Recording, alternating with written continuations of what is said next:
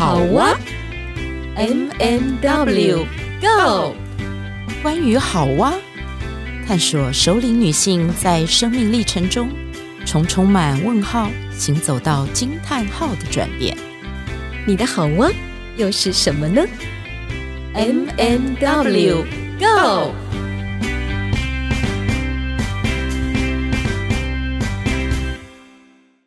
亲爱的听众朋友，大家好，我是 Ann 马德琳。大家暑假快乐吗？暑假快乐，耶！超快乐的，各位亲爱的听众朋友，你们分得出来我们前面这三个人是哪三个顺序吗？我刚已经破梗了。好，我先来说说，我是 Witch。刚刚大家有听到第二位跟大家打招呼快乐的那一个声音，是我们今天的特别来宾叶子老师。Yeah, 欢迎叶子老师。对，欢迎叶子老师。好，很开心可以来。好，我先说说我们今天请到的这一位叶子老师哈，他有很多很多的别名，他的本名叫叶美莹。然后呢，也许有朋友如果在 FB 上可以看到他，他的名字是 Maple，就是枫叶，好，都跟叶子有关哈。但是他还有一个名字跟叶子没什么关系，因为叫小熊维尼。不是，不是女生叶子。好，我就是要留这个梗给你自己说的。我想今天你看我们一开始的这种气氛哈，实在很难，就是一板一眼的来介绍说，嗯，我们今天请到的是一位资商心理师、资深国小辅导老师、实践大学的讲师。我 我想要让叶子老师自己介绍一下你自己，你到底在做些什么？为什么你有这么多别名？好，我有这么多别名哦，呃，因为年纪够大，就别名会越多。这个我认同。对对对，所以因为年纪来 的，那个除了年纪以外呢，也也是因为呃，我我我在小学这个场域大概也待了，好可怕哦，咻一下就是二十几年了。对，那那从事在学校担任辅导工作也也十几年。对，那呃。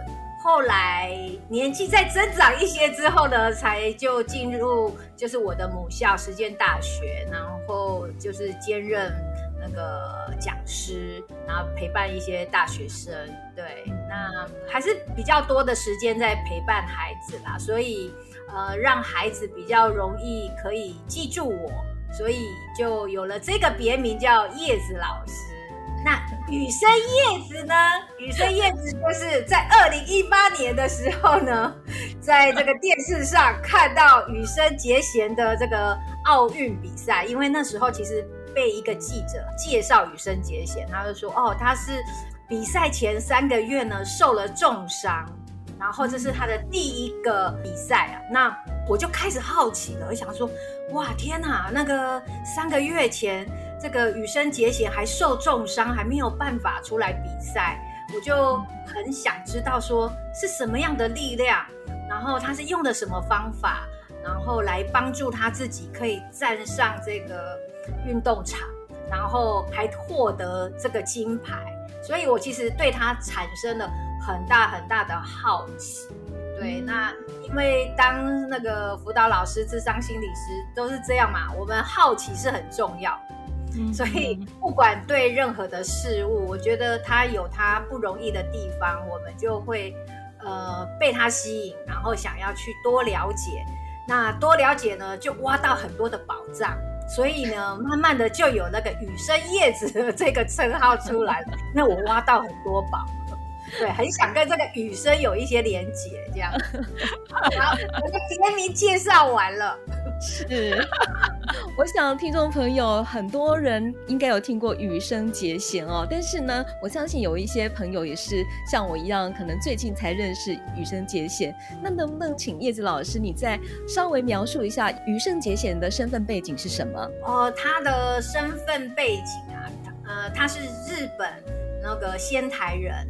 那他应该是从四岁就开始练滑冰。那他本身他有气喘，那当时就是他的呃姐姐开始去练滑冰，那他就想说跟他的姐姐一起练习，因为就是很跟姐姐感情应该是很好啦。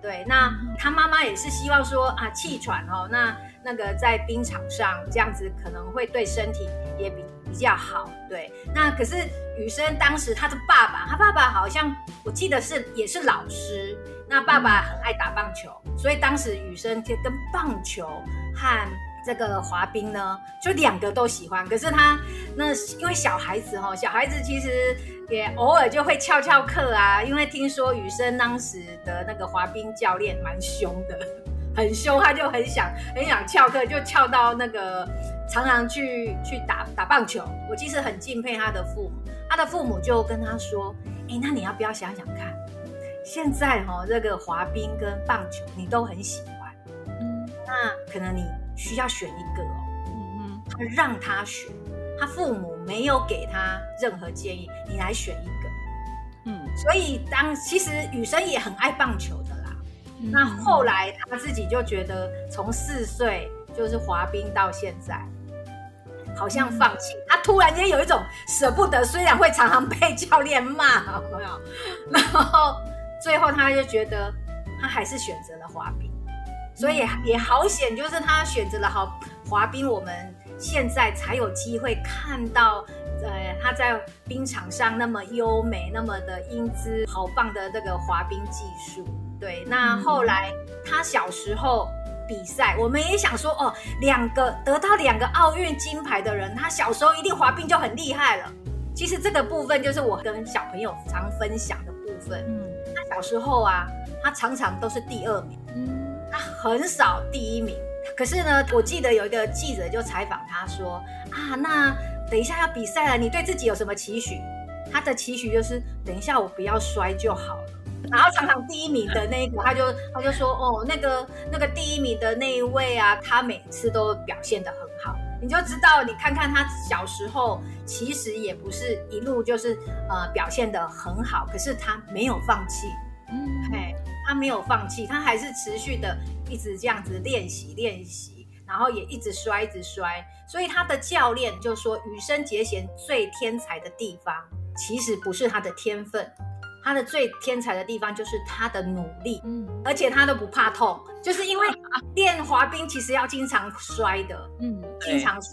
可是他的教练就说。他都不怕痛哎，不像有一些那个小朋友可能痛了我就不练了。嗯，是。对，所以他的父母其实就是一直都是支持着他啦。然后本身我觉得雨生的个性，当然还有他的天赋，我觉得这都是有的。所以我觉得这些综合起来，我就发现哇，他他的这个历程啊。很适合让学校的小朋友啊，呃，来了解，所以我也有把他的故事变成那个呃生涯的课程，然后让他们了解，呃，一个人他的这个成功啊，他的成功其实不是只是成功这个表象。就像我我看到他二零一八年得到奥运金牌的那时候，我其实是好奇的是他怎么去面对他那一个。三个月前受到重伤，然后没办法滑冰的那个惊恐，我觉得那一定是很惊恐的。那他到底用什么方式来帮助他自己？嗯哼，那所以他在七月十九号那一天，嗯哼，他宣布他就是不再参加竞技比赛。可是我觉得他很棒的地方，他连这个地方我也觉得很佩服。他的结构，他结构什么？结构人家都会，上次日本都会常说啊，他就是退隐，嗯、对。那他觉得他不用退隐，他不是退隐啊。他说、嗯、我是要迈向另外一个新的阶段。嗯，那那个新的阶段就是我一样要让我自己，还是我跟我自己挑战，我还是会持续的让我的技术是持续的在进步的。嗯、所以之后他就。不再参加竞技比赛了，那他就会慢慢投入属于他羽生结弦风格的这个滑冰的一个团队，然后跟大家分享他热爱的这个滑冰。哇，跟大家分享这，好像在介绍一生 对，很好玩。要跟大家说一下，就是其实我们本来邀请叶子老师，是因为叶子在国小的辅导室工作这么长时间，然后他是小朋友最喜欢的，不管是小熊维尼老师或者是叶子老师。然后刚刚在跟他聊天的时候，他就说他的办公桌旁边有一个椅子，然后每一次下课就会有小朋友跑来说：“叶子老师，我有我有心事要跟你分享，我要跟你分享我的事情。”然后呢，后面一转身就会排了一长排的孩子，我觉得那个画面好可爱哦。对 对，所以我们其实今天要请叶子老师，是因为这一集播出的时间应该是在八月中下旬，快开学了。对。嗯然后我们就想说，哎，透过他的专业，跟家长们可以聊一聊，分享一下说，哦，孩子像在这么长的假期里面，常常会玩心一发不可收拾，然后。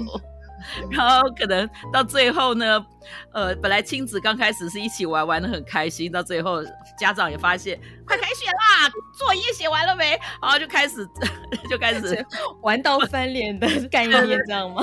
这个是很很正常的一般家庭的一些状况。我想老师也需要收心啊，更何况是小孩。好啊，那叶子要不要来跟我们说说这个收心这件事情？我想收心这件事情，我我觉得也是不分小孩啦，大人也都是一样的。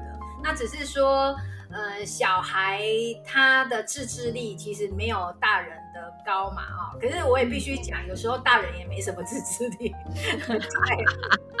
所以你们录这一集，其实也是在提醒大人们，就是哎，我们可能也需要来做收收心咯。所以我觉得要帮忙孩子收心这件事情。呃，就是大人小孩一起来，对，因为其实小孩他也是看着大人怎么做。我就说身教其实是影响影响最大的。关于收心这个部分，我觉得是可以分两个部分啊。一个部分就是，假如呃你家里的小孩是年纪比较小的，你可能需要帮忙他的时间哦，可能也许是一个礼拜或两个礼拜前。对，嗯，那假如你的家里的小孩是年纪比较大了，就是国中了啊，或高中了，或者是小学高年级，你可能花一个礼拜，哎，一个礼拜前跟他做一些预告，做一些调整，哦，那可能那个效益就会比比比较好一些。对，那通常我们在帮忙小孩，其实是会需要透过一些外在的一些。呃，形式啊、哦，来帮忙他建立内在的秩序，从外在的秩序来建立这个内在的秩序。比如说，呃，什么是外在的秩序呢？就我们可以带着孩子，哎，先呢帮他暖暖身，就是哎，来回顾一下我们这个暑假有哪些很美好的回忆。哦，而不是马上就说，哎、欸，你你赶快，你功课写完了没？哦，那个一听，你觉得你听到功课，你会不会退避三舍？会吧？好，对，我们这是属于家长的官方语言。对对对对对，因为我们每这是我们的目标，应该是说我们家长的目标就是，哎、欸，那功课有没有写？可是我们都忘记，其实我们人都是要做一些暖身。嗯，那那个暖身，其实我们可以带着他去回顾啊，回顾这个美好的暑假。嗯嗯，嘿，那我们也可以听听，哎，小孩子。他认为美好的暑假是什么？他也许他觉得他美好的暑假就可以，我每天都可以睡好晚，嗯，而且爸爸妈妈不会叫我写功课，哇，有可能，对，也也有可能。可是有一些小朋友他，他他就是去安亲班，嗯，所以有一些小朋友他觉得最美好的回忆就是不用去安亲班了，对，所以我们也可以透过聊天的方式，家长们其实真的可以花一些时间跟小孩。做聊天，聊一聊，说，诶，我们这个暑假，你有没有什么觉得你认为是美好的回忆是什么？啊，这时候我们就可以进一步的去了解孩子他的想法，然后跟你的认知，也，有没有什么不一样啊？亲子关系其实就会比较有机会再多靠近。那再来就是，因为已经快开学了，我刚刚说设定两个礼拜跟一个礼拜，哦，那我们可能呢？就不要太多兴奋的活动 安排在 这个两个礼拜或一这一个礼前一个礼拜，哎，可能那个活动可以是，哎，我我们看看那个，然后比如说北投那个图书馆很漂亮哈，啊，为什么要选北投图书馆？因为图书馆跟学校是有连结的，我们可以带着孩子，慢慢的用循序渐进的，慢慢让他回到那个好像要进入那个学校的氛围的图书馆，哈。就是可以安排这种静态的一些活动哦，而不再去长途的那种旅行啊，哦，让他们这样子要收心，其实也不容易啦，哦，那那我觉得这个部分可能是可以提醒家长，就是你在这两个礼拜，开学前两个礼拜跟一个礼拜前，你们安排的那个活动，可能属于静态的，然后跟学校是比较贴近的。啊、哦，我觉得那个可能也是在慢慢的在帮他熟悉。对，我觉得这是一个很好的提醒。嗯，对对对。那另外呢，就是我刚刚说，最好是家长跟大人跟小孩要一起来。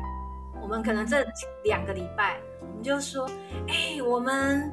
要开始来，我自己是觉得可以做一个作息表。这两个礼拜，我们全家来 run 一个不一样的作息表，你们觉得如何啊？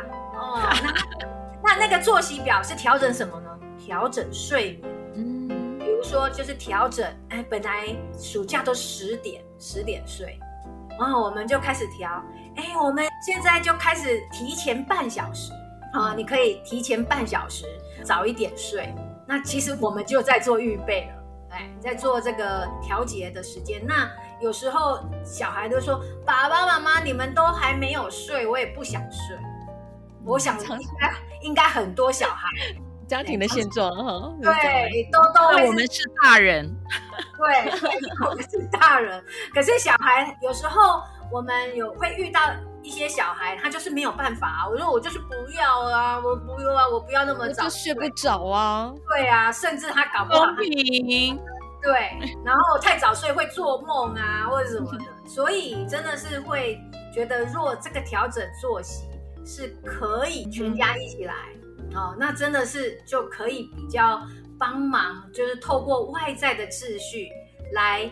让小孩他的那个内在秩序慢慢的去稳定下来，嗯、对，这个是给家长的一些建议，就是调整作息这个部分，就是可能你看你是要两个礼拜前或一个礼拜前，而且是一起做讨论，而不是就是家长我说哎，我们来那个怎么样怎样哦，那可能孩子他就会觉得我又被控制了，啊、哦，有自己的这个自由部分。嗯。那另外，另外就是这个是家长们也可以帮小孩做最后的一个部分，就是盘点他的作业了。嗯，哦，盘点，嗯，对，陪着他，就是说，哎，两个礼拜前，我假如是说他作业真的蛮多的话，两个礼拜前陪着他一起盘点，然后盘点完就可以问他，那你想怎么完成？也许有一些小孩他可能早就完成，我相信有这种小孩。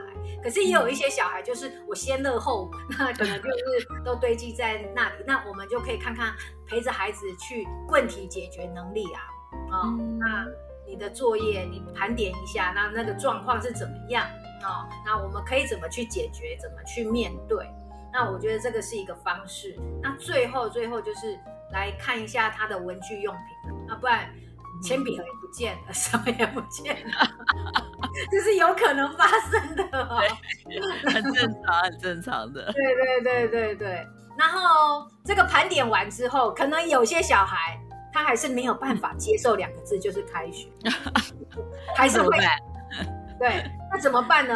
这个就是呢，今年啊，今年其实有个小确幸哎，那小确幸就是呢。嗯开学后没多久就有中秋连假了哦，真的又有一个可以期待的事情，真好。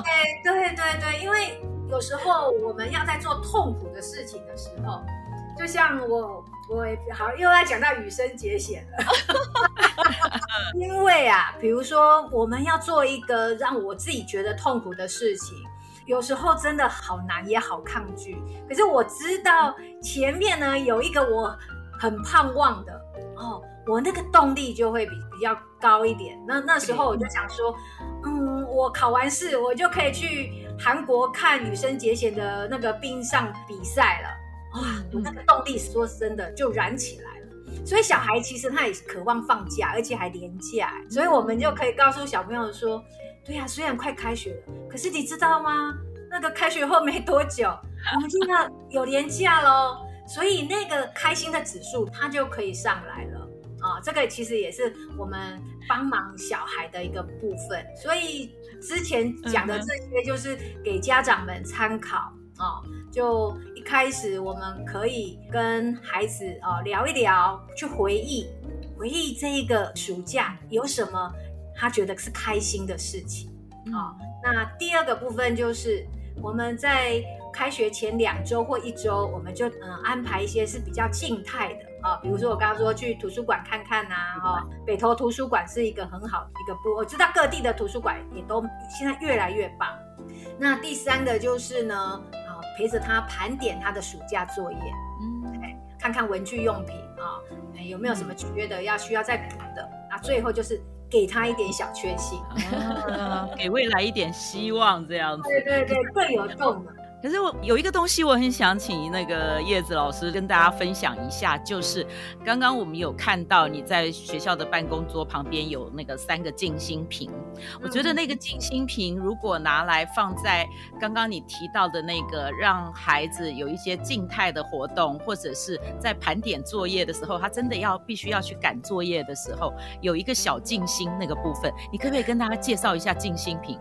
我觉得那个静心瓶是用来家长在盘点孩子的作业的时候，要先拿来静自己的心，因为有时候盘点的时候就会俩攻，就会暴怒，是吧？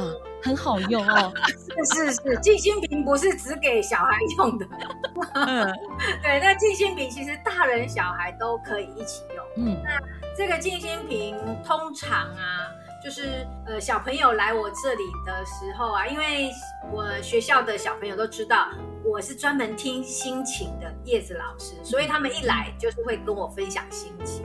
那分享完之后，我都也会再问他说：“啊，你现在心情来到哪里了？”他说：“嗯，我还是有一点点不开心。”那我就会让他看这个静心瓶。哦，让他们呢摇一摇这个静心瓶，然后在摇的过程里面，我就会带着他说：“哦，因为静心瓶里面有亮粉，那我就跟他们说：‘哎，你来观察那个亮粉掉落，让他们观察。’那当他们在观察的过程，然后我也会跟他说：‘哎，当它掉下来的时候，你你也练习一下吸气吐气。’通常他观察到一个程度的时候，其实他的心就慢慢的就平静下来。”他就平静下来了。那刚刚那个樊姨就是讲的很好，其实有时候说真的要陪小孩哈，那个没有情绪其实也蛮难的。对，那可是有 EQ，没错没错。可是我相信每个家长都也不是这么愿意去凶小孩，其实都不是家长的人。对，我们每个人都很希望优雅嘛，谁不希望优雅？可是我觉得有情绪是很正常。那有情绪很正常，那我们也接纳这情绪。嗯、所以，假如家里有静心瓶，那个家长知道我被俩拱的时候，我自己先拿，就跟跟孩子说：“妈妈需要这个静心瓶的陪伴一下，然后我再来。”静心瓶我们自己可以做吗？可以呀、啊，很简单哦。嗯、那个简单就是呢，呃，我们平常我们很喜欢喝饮料，那那种饮料呢，大概。就是有会有塑胶的空瓶，那我们就可以把那个塑胶空瓶，它外包装把它拆下来，就会变成透明的。透明的。我们对买那种透明的哦，不要有那种绿色的、有颜色的那个瓶子就比较不适合，嗯、就是买透明的。然后那个饮料喝完，你就把它留下来啊、哦，留下来之后呢，可以去书局买胶水，哦，一瓶胶水。嗯那还有那个金葱粉，这个书局都有卖啊。金葱粉可以用那个银色，或者是金色，或者是呃蓝色、绿色都可以啊，看你们喜欢什么颜色。然后你可以问那个书店老板说，比较不会褪色的哦，对，比较不会褪色。可是其实里面你也可以让小孩就说啊，他喜欢什么亮片也都可以啦，可以降落的。所以我觉得金葱粉是最容易的。那小朋友其实都很喜就是先放那个嗯自可以用自来水啊，用自来水，然后大概就是瓶身大概留个三分之一，不要全弄满。那三分之一就是用胶水倒进去，胶水越多，那那个亮粉的降落越慢，越慢。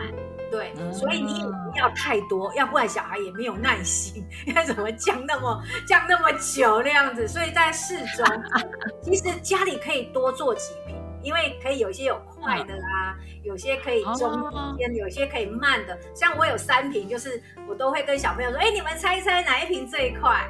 对，那也变成一种小活动。对，然后再放胶水，所以就是胶水、自来水，然后还有金葱粉，然后还有那个喝完的这个保特瓶的那种透明的饮料。然后再用盖子哦盖起来。那假如你们家的小孩是很小，那个瓶盖啊，最好用快秒胶把它封住，封死。对，要不然那个怕他喝了，不是怕他喝了，而是洒满地，家长就会更难处理。对，所以 静心瓶就是一个陪伴情绪的一个好物啦。对。所以小朋友都还蛮喜欢，太好了。对，我们今天也学到一个，然后叶子老师要拍一段那个静心瓶影片给我们。好啦，好啦，我们可以一起跟听众朋友分享。今天的时光飞逝，但是我们所有的东西都讲到了耶，尤其是雨生叶子怎么来的。那以后我要改名，这不小心就曝光了，而想不想让人家知道这是谁？哎，这很困难。好的，那非常感谢听众朋友的收听。那这一集在这边要结束了，大家拜拜，拜拜。拜拜。